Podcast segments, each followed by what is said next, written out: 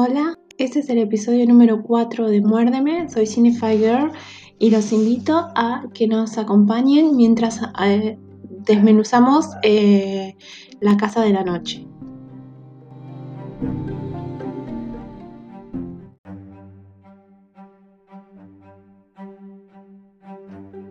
Como saben, eh, seguimos en Instagram con el Vampire Fest.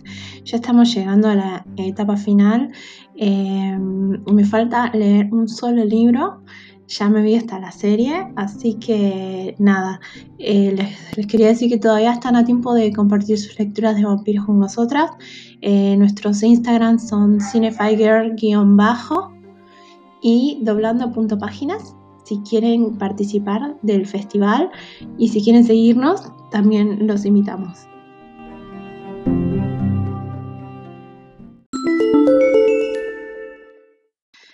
Estamos experimentando con las transiciones locas y nada, si tengo cinco minutos de silencio, me muero, porque el perro de mi vecina que está afuera y está lloviendo, ahí lo tienen, está arruinándome todo el podcast ladrando, ladrando, pero la verdad es que desde el martes que quiero hablar de la casa de la noche y no puedo porque eh, no puedo em, encontrar un momento de paz, uno. Dos, no me anduvo el celular, tuve que desinstalar la aplicación y ahora estoy grabando desde la compu, por lo que no sé qué tal es el micrófono. Y tres, este, nada, cuando me siento perro me arruina todo, pero no tengo otro momento, así que mejor hacerlo con ladrillo de perros que no hacerlo. Así que piensen que es un efecto de sonido y nada, este nos va a acompañar toda la noche. Así que, que es cuando estoy grabando esto, son las 9 de la noche y nada, hora perfecta para que un vampiro ataque y se lleve al perro de mi vecina. La verdad es que podría pasar. Bien, ¿por qué elegí La Casa de la Noche? Eh, lo empecé a leer hace un par de años, o un año, creo, básicamente, porque una amiga me dijo, ay, ¿te parece que leamos esta saga? Y fue tan malo. Bueno, no importa, ahora voy a llegar a eso.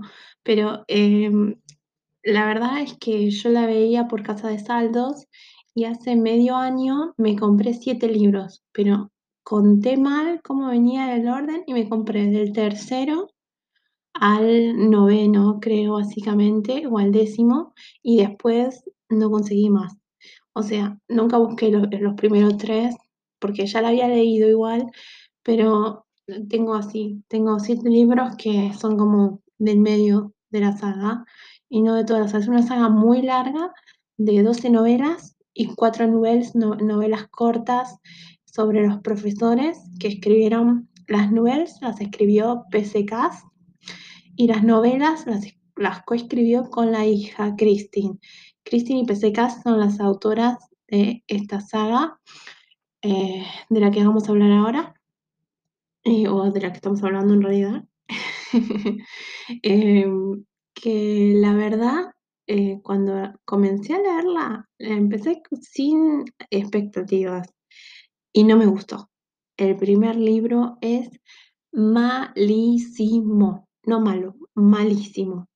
Tengo que decirles que para mis niveles de lectura, yo leo, yo tengo mucho guilty pleasure reading, así que sé que es malo, pero lo leo igual porque me gusta. Y es, es sobre todo en las cosas juveniles que me pasa y lo leo igual.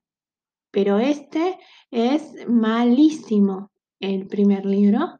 Eh, tiene el shaming, eh, la protagonista es odiosa, eh, está como estructurado como, como que ella es la mejor de todas y es insoportable. Soy Redbird, es la protagonista, que se inicia cuando es marcada, creo que el primer libro se llama Marcada, con la marca le avisan de que va a ser vampiro. La cuestión en los libros es así. No es que te convierten y te transformas en vampiro, sino que te sale una marca, te avisa un mensajero, a ella se le aparece un mensajero en la escuela, te avisa un mensajero de que, hey, vos por ahí en 4 o 5 años vas a ser vampiro. Entonces los encierran en la Casa de la Noche, que por eso se llama la Casa de la Noche, que es esta especie de escuela o instituto vampiro a donde van los iniciados. Eh, uno puede discutir que la mitología es un poco, ¿qué? ¿Qué estoy leyendo? Pero es una historia interesante. Era, es anterior o casi contemporánea a Crepúsculo. No sé si es casi en la misma época que Vampire Academy, pero la cuestión es que tiene muchas cosas en común con varias sagas. Primero, eh, tiene el hecho de que los vampiros se hicieron uh, dar a conocer eh, a la luz, o sea, viven en sociedad, como en True Blood. O sea, no pasó hace poco, pero pasó hace cientos de años. Luego, eh, tiene ese instituto vampiro que lo podemos encontrar también en sagas como, eh, eh, yo la llamo Adicción, pero creo que se llama Medianoche de Claudia Gray, eh, que no la terminé de leer, pero bueno, no importa, ya vamos a seguir con esa. Eh, Medianoche, Vampire Academy, y si entran a Amazon van a encontrar, gracias a Harry Potter, pienso yo, montones de escuelas paranormales.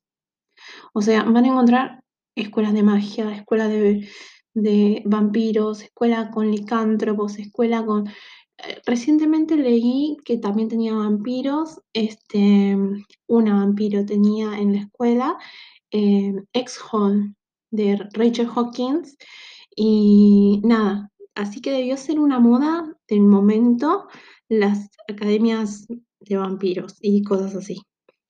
Porque si no, no entiendo cómo tantos libros contemporáneos tienen el mismo concepto alrededor de su eh, desarrollo. La cuestión es que eh, la Casa de la Noche está regenteada por una sacerdotisa, una alta sacerdotisa llamada Neferet, que es la sacerdotisa mayor de, de, no se entiende si de la casa o de la zona. El libro transcurre, que es un cambio, transcurre en Oklahoma y a su vez también tiene eh, lo que tiene True Blood y lo que tiene em, eh, Bloodlines más que Vampire Academy sobre un grupo de creyentes que eh, son gente muy cristiana que están en contra de los vampiros. Eh, en este libro se llama La gente de la fe, The People of the Faith, que es como una rama del cristianismo que odia a los vampiros y los quiere ver muertos. Y ese es uno de los conflictos que también se va a ir desarrollando en la novela. Eh, es una pena que yo le diga que es mala, porque el primer libro em, eh, muestra como una rivalidad adolescente entre ella y otra iniciada que es la hija de la noche, la superior de las hijas de la noche, que es un grupete de, de pseudo sacerdotisas que si no pasan el cambio se mueren o si pasan el cambio siguen siendo sacerdotisas, que se llama Afrodite. Entonces, es como que se pierde todo el tiempo con esa rivalidad y soy Redbird, que tiene ascendencia cherokee, es muy especial porque es ultra especial, ya van a ver todo lo que especial que es esta chica. Tiene afinidad con los cinco elementos, aire, agua, tierra, fuego y espíritu, que me sorprendió que tuviera espíritu porque eso es red de Vampire Academy, que Lisa maneja el espíritu. Eh, entonces, tiene esas cosas que vos decís, uh, esto me recuerda a tal novela, esto me recuerda a tal otra, pero em, sobre todo con Vampire Academy, mucha similitud, eh, y en especial sobre la religión, porque Vampire Academy en la escuela que ellos van son eh, ortodoxos eh, por su descendencia europea supuestamente. Eh, son ortodoxos y tienen santos, Saint Vladimir, que es el nombre de la academia, que también manejaba el espíritu. Y acá tienen una diosa que se llama Nix, es más femenino todo el asunto, las sacerdotisas son mujeres. Soy, es, un, es una especie de, iniciada muy especial porque hacía siglos que ningún iniciado presentaba afinidad con los cinco elementos y bueno, la verdad es que solo es para odiarla, pero eh, se me hizo muy difícil leer el primer libro. Me acuerdo que dije, no voy a seguirlo más. Basta. Y no sé qué pasó, que hace medio año o así, estaba aburrida y dije, vamos a leer el segundo. Total, tengo ganas de leer algo que sería rápido y había leído que tenía buenas reseñas, o sea, no podía entenderlo. Y me puse a leer el segundo, porque le diré por unidad, y el segundo es fantástico. Es, un, es una novela que te atrapa, tiene un desarrollo inesperado, pasan varias cosas, y Afrodite se te gana el corazón de una. Si en el uno la querías odiar porque yo la verdad nunca lo odié, porque por más que le digan que es guarra, que, que usa a los hombres, es Afrodite, basta, es así, es una minger eh, rica que después van develando como capas de la personalidad de ella. Y la verdad es que el 2 y el 3 me gustaron mucho. Y sin embargo, no puedo dejar de decir que todo el inicio el libro se arrastra. O sea, los primeros 10 capítulos por ahí pasan cosas triviales, súper triviales, que, que es, estoy pensando que Neferet le va a hacer algo, que esto, que lo otro, pero los finales siempre son, wow, qué final. Eh, la historia se va empeorando y llegamos al libro 4, que es el que leí hace poquito, hace dos semanas, y el libro 4 termina, eh, o sea, tenemos mitología cherokee indígena em, de los Estados Unidos. Eh, mitología como egipcia, porque Nix y la diosa y todo es como egipcio, como raro. Eh, mitología cristiana, porque ahora aparecen monjas que dicen que comparan a la Virgen María con Nix, entonces es como que para ellas no es, los vampiros no son tan malos, me pareció muy bueno como que trataran de unir las distintas mitologías cristianas, pero también, viste, dije, ¿a dónde va a ir con eso? Y a lo último tenemos hasta ángeles caídos. Lo tenía que decir. O sea, en cuatro libros tenemos de todo. Tenemos desde pseudo vampiros que regresan de la muerte hasta sedientos de sangre y poder, hasta vampiros nuevos y todas esas cosas. Y después en el cuarto ya tenemos que aparece este personaje que no nos vamos a nombrar, pero es una especie de ángel caído todopoderoso.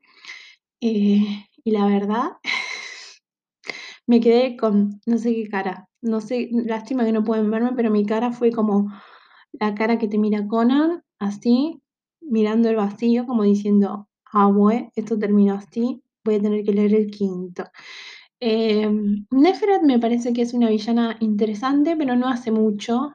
Vos la ves en las sombras, ella no se presenta como la villana del primer libro.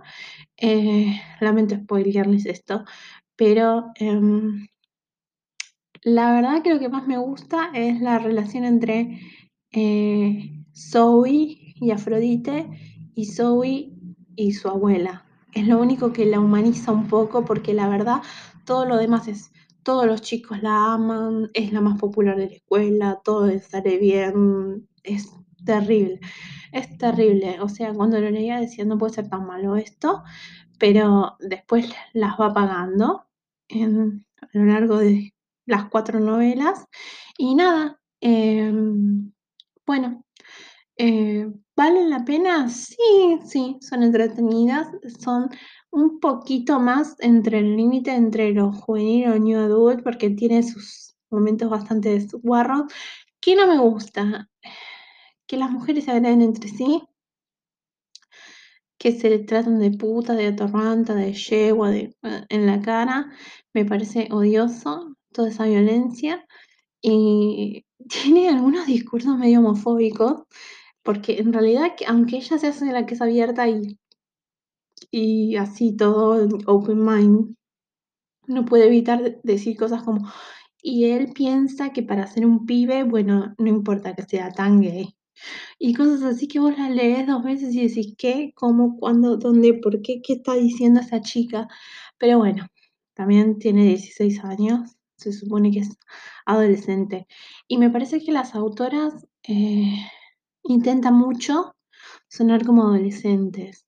O sea, se esfuerzan mucho para que suene como adolescente y termina siendo en detrimento, porque tiene su mitología interesante con la diosa y todo, pero es como que la arruinan un poco. Así que, si quieren una lectura que no es muy compleja, pero que tiene temas interesantes, tópicos interesantes sobre la mitología de los vampiros, tienen La casa de la noche. Yo voy por el cuarto libro. Si sigo avanzando más con la saga, les voy a contar, y si leo la remake nueva que hicieron, también les voy a contar.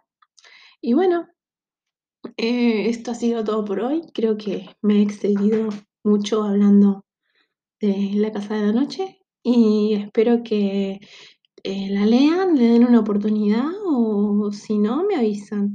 Eh, recuerden que pueden escribirme recomendándome sagas, em, libros, películas, todo lo que quieran de vampiros a cinefilegirl@gmail.com y ahí me mandan todo lo que quieran. Eh, nada, bueno, esto ya ha sido todo por hoy, y nos leemos y nos escucharemos la semana que viene sin perro y y sin tanto lío. Por suerte se calmó, así que no lo escucharon ladrar tanto. Eh, bueno, no divago más y me despido, así que adiós.